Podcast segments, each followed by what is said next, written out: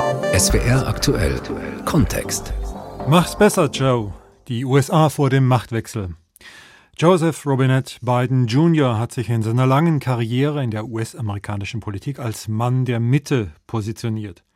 Stets hat sich der 78-Jährige dargestellt als ein gemäßigter Liberaler, der darauf besteht, dass für ein gutes Regieren Kompromiss nötig ist. Auf Bidens politische Identität wartet jetzt der ultimative Test. Er wird als 46. Präsident der USA vereidigt. SWR Aktuell Kontext analysiert die Ausgangslage. Mikrofon ist Josef Karcher. Die Eheleute Biden, Joe und Jill, der Anwalt und die Englischlehrerin, sind seit 44 Jahren verheiratet. Jetzt haben sie das große Ziel ihrer gemeinsamen öffentlichen Karriere erreicht, Präsident und First Lady. Unter Präsident Barack Obama haben sie sozusagen schon geübt, Stellvertreter. Nun ziehen sie als Hauptmieter ins Weiße Haus ein. An der Pennsylvania Avenue Nummer 1006 kommt es zu einem Bettenwechsel. Katrin Brandt erklärt, was dies bedeutet mit ihren Geschichten rund um eines der berühmtesten Gebäude der Welt. Nancy Reagan lacht und weint gleichzeitig. Die First Lady will sich von den Mitarbeitern des Weißen Hauses verabschieden, aber die Stimme macht nicht mit. Ich soll was sagen, aber ich schaffe es nicht. Seht ihr? Die Mitarbeiter lachen und weinen mit ihr. Es ist 1989. Der Präsident und Ehemann Ronald reicht ihr ein Taschentuch und dann singen alle gemeinsam. Alle acht seltener alle vier Jahre die gleiche Szene. Eine Präsidentenfamilie verlässt das Weiße Haus. Das historische Gebäude, das viel größer ist, als es scheint, war für sie Arbeitsplatz und Wohnung gleichzeitig Schauplatz von weltpolitischen und privaten Dramen. I really loved living in the White House, but I don't miss it at all. Sie habe es geliebt, im Weißen Haus zu leben, aber sie vermisse es überhaupt nicht sagte First Lady Barbara Bush Anfang der 90er Jahre. Doch Sie habe jeden der 93 Mitarbeiter geliebt und auch gekannt, sagte Bush. Es sind Küchenchefs, Butler, Floristen und Reinigungskräfte, die das Weiße Haus am Laufen halten. Viele sind seit Jahrzehnten da und miteinander verwandt, denn die Jobs werden nicht ausgeschrieben, sondern es werden vertrauenswürdige Menschen weiterempfohlen. Sie dienen der amerikanischen Präsidentschaft, nicht einem Präsidenten, sagt Kate Anderson. Die Journalistin hat ein Buch über das Weiße Haus und seine Bewohner geschrieben, The Residents, und sie hat mit vielen dieser verschwiegenen Menschen gesprochen. Nancy Reagan zum Beispiel, erfuhr sie, war nicht so einfach zufriedenzustellen, aber immerhin machte sie klare Ansagen. Ein besonderer Tag war für die vielen schwarzen Mitarbeiter, als 2009 die Obamas einzogen. Ein paar haben mir gesagt, sie hätten nie damit gerechnet, dass dieser Tag kommen würde. Sie waren überwältigt. Michelle Obama, die erste afroamerikanische First Lady wiederum, war sich dessen bewusst. Dass ihre kleinen Töchter nun von schwarzen Butlern bedient würden, schockierte sie. Auch an die Lebenshaltungskosten musste sich die sparsame Frau Obama erst gewöhnen. You know, you man zahlt keine Miete und nichts für den Service, aber für jede Mahlzeit. Sie zählen die Erdnüsse und stellen sie in Rechnung. Amüsierte sich Obama in einem Fernsehinterview. Ihre Kinder in dieser Umgebung möglichst normal aufwachsen zu lassen, darum haben alle Präsidentenfamilien gekämpft. Hillary Clinton wollte ihrer kranken Tochter einmal einfach nur etwas zu essen machen, zum Entsetzen der Küchenbrigade, erzählt Kate Anderson in ihrem Buch. Dazu die Unmöglichkeit, zwischen Sicherheits- und Servicekräften auch nur einen privaten Moment zu haben. Aber es gibt Auslauf, erzählte George W. Bush, der draußen mit dem Fahrrad immer im Kreis herumfuhr.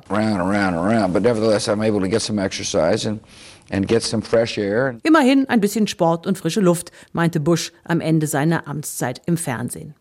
Die vergangenen Wochen waren anstrengend für die Angestellten. Donald Trump hat seine Niederlage lange nicht eingeräumt, doch sie mussten den Umzug vorbereiten. Sie hatten Angst, allein die Wörter Umzug oder Übergabe zu erwähnen, weil sie fürchteten, gefeuert zu werden. Also haben sie das heimlich gemacht.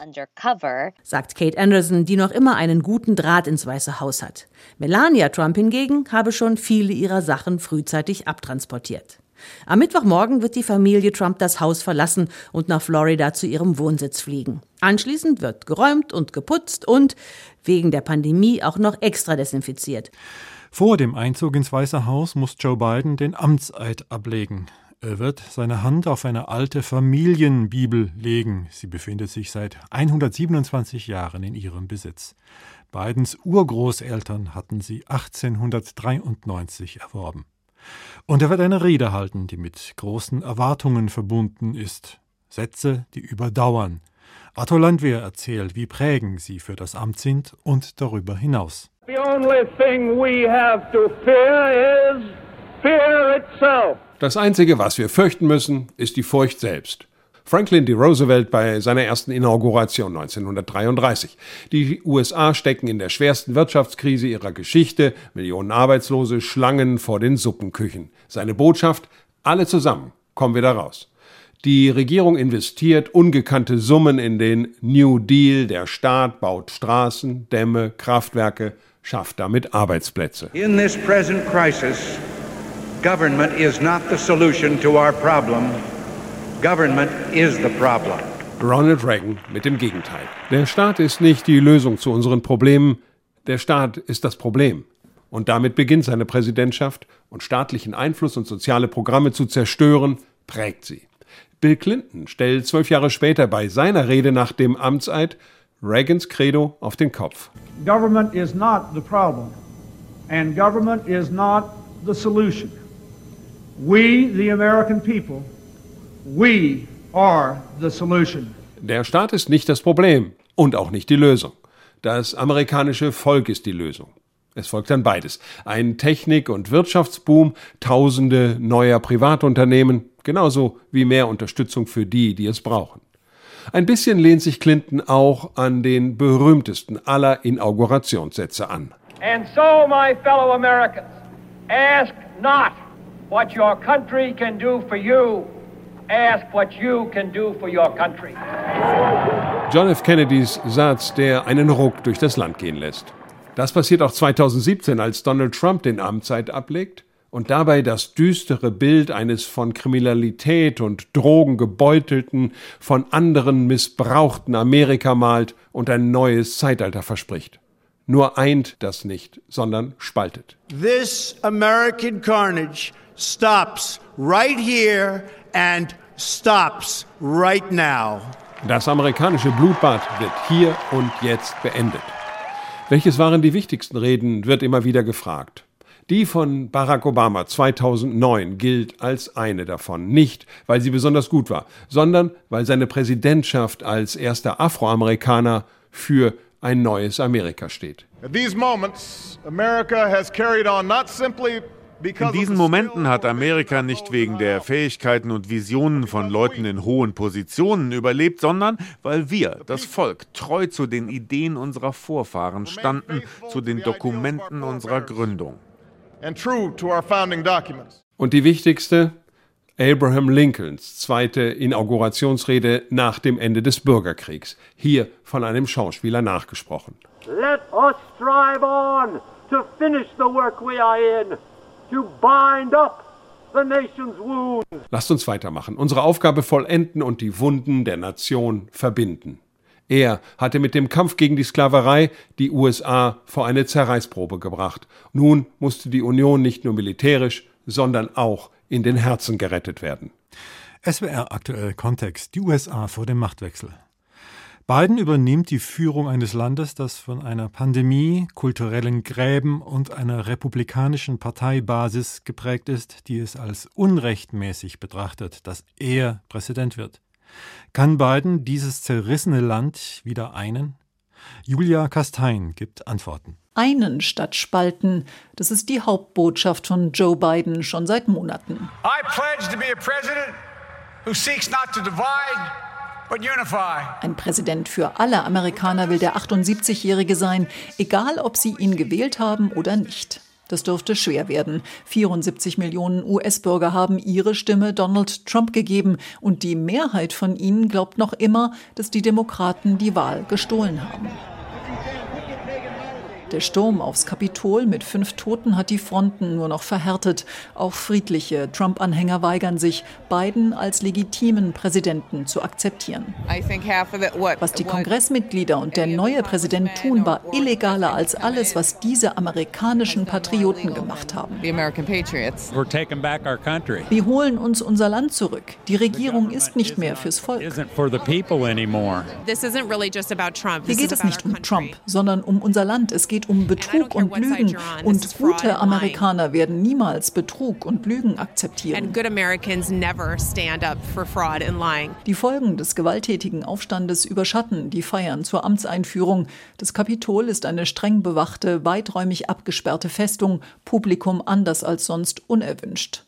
Und die Folgen des Aufstands werden das politische Tagesgeschäft in Bidens ersten Wochen dominieren, wenn das Amtsenthebungsverfahren gegen seinen Vorgänger in die entscheidende Runde geht. Demokraten wie Senator Chris Coons fordern, dass Donald Trump wegen Anstiftung zum Aufruhr zur Verantwortung gezogen wird. Vor Aussöhnung ist Reue nötig. Wir müssen von Trump und seinen Unterstützern hören und sehen, dass sie eine Kehrtwendung machen und endlich den Schaden anerkennen, den sie angerichtet haben.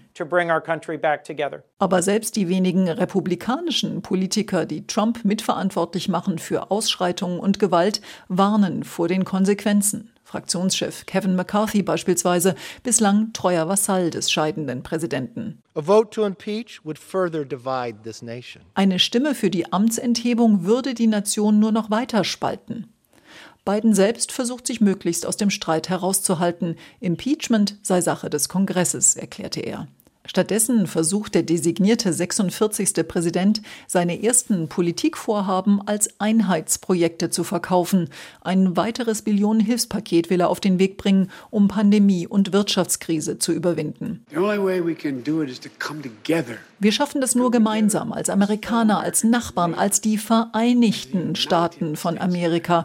Wenn Amerika gemeinsam handelt, dann gibt es keine Herausforderung, die wir nicht meistern könnten. There's never been a single thing we've been unable to do, no matter how consequential the issue has been. Und was ist mit der grundsätzlichen Bereitschaft der Amerikaner, Bidens Aufruhr zur Einigkeit zu trauen und zu folgen? Kommt drauf an, wie man fragt. Die liberale episkopale Bischöfin von Washington, Marian Buddy, traut dem neuen Präsidenten viel zu. Joe Biden is not a perfect man, but he has been pitch perfect in setting the tone, I think. Biden ist kein perfekter Mensch, aber er hat den perfekten Ton getroffen, um der Nation zu erlauben, wieder zu sich zu kommen und die Wunden zu heilen und die zurückzuholen, die sich von den Lügen der letzten Regierung haben irreleiten lassen. By in den rechten Medien klingt das ganz anders. Trumps einflussreicher Lieblingsmoderator Sean Hannity mit Top-Einschaltquoten der Star bei Fox News wirft den Demokraten und speziell Joe Biden vor, jahrelang Stimmung gegen seinen Vorgänger und dessen Anhänger gemacht zu haben. Nach Jahren der ungebremsten Wut, Hysterie und Lügen sollen wir ihm jetzt auf einmal glauben, dass er das Land einen will und Kumbaya singen. Seine Rufe nach Einigkeit, sie klingen hohl. Es wird also nicht leicht für Joe Biden, Brücken zu bauen, für Versöhnung zu sorgen oder wenigstens dafür, dass man sich mit Respekt wieder begegnet.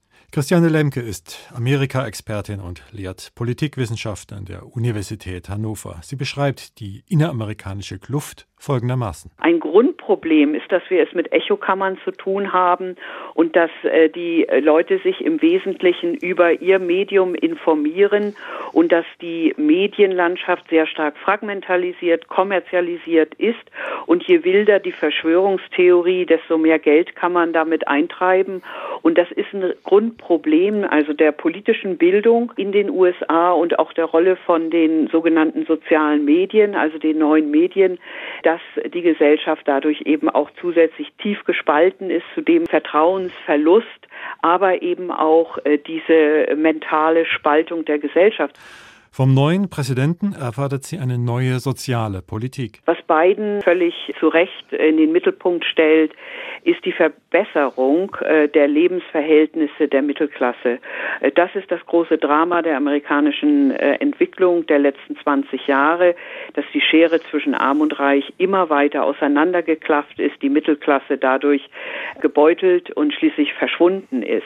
Und da an dem Punkt anzusetzen und zu sagen, wir brauchen gute amerikanische Arbeitsplätze, ich glaube, das ist eine ganz wichtige Strategie für die Zukunft. Wie groß wird die Einflussmöglichkeit des abgewählten Präsidenten Trump noch sein? Immerhin haben ihn 70 Millionen Amerikaner gewählt und viele sind ihm treu ergeben. Kann er sie noch in gleichem Maße mobilisieren? Christiane Lemke ist sich sicher, dass Trump nach wie vor nur eines interessiert. Macht. Also er ist ein an Macht interessierter Mensch, äh, Macht zu besitzen, äh, sie auszuüben, möglichst ohne Grenzen. Es ist eine eitle Macht. Er sieht sich selber, wie das eine Kollegin von mir formuliert hat, als Superheld. Also er stellt sich tatsächlich vor, 2024 wieder als der Superheld, als der Retter der Nation aufzutreten und weiter Präsident zu sein. Also man hat manchmal den Eindruck, dass er Putin ein bisschen beneidet, die Verfassung immer ein bisschen zu ändern und dann eben lebenslang an der Macht zu bleiben. Also ich glaube, er hat keine großen inhaltlichen Vorstellungen. Er ist schon reich. Er hat sehr viel Geld äh, und seine Familie auch, nicht zuletzt in diesen letzten Jahren durch die Steuersenkung und so weiter eintreiben können, gewinnen können. Aber ich glaube, es ist die Macht, die ihn interessiert. Die Politikwissenschaftlerin Christiane Lemke. Die USA vor dem Machtwechsel. Keine Frage. Er ist einer der wichtigsten Übergänge, nicht nur für die USA, sondern für die gesamte Welt. Es wäre aktuell Kontext mit Josef Karcher.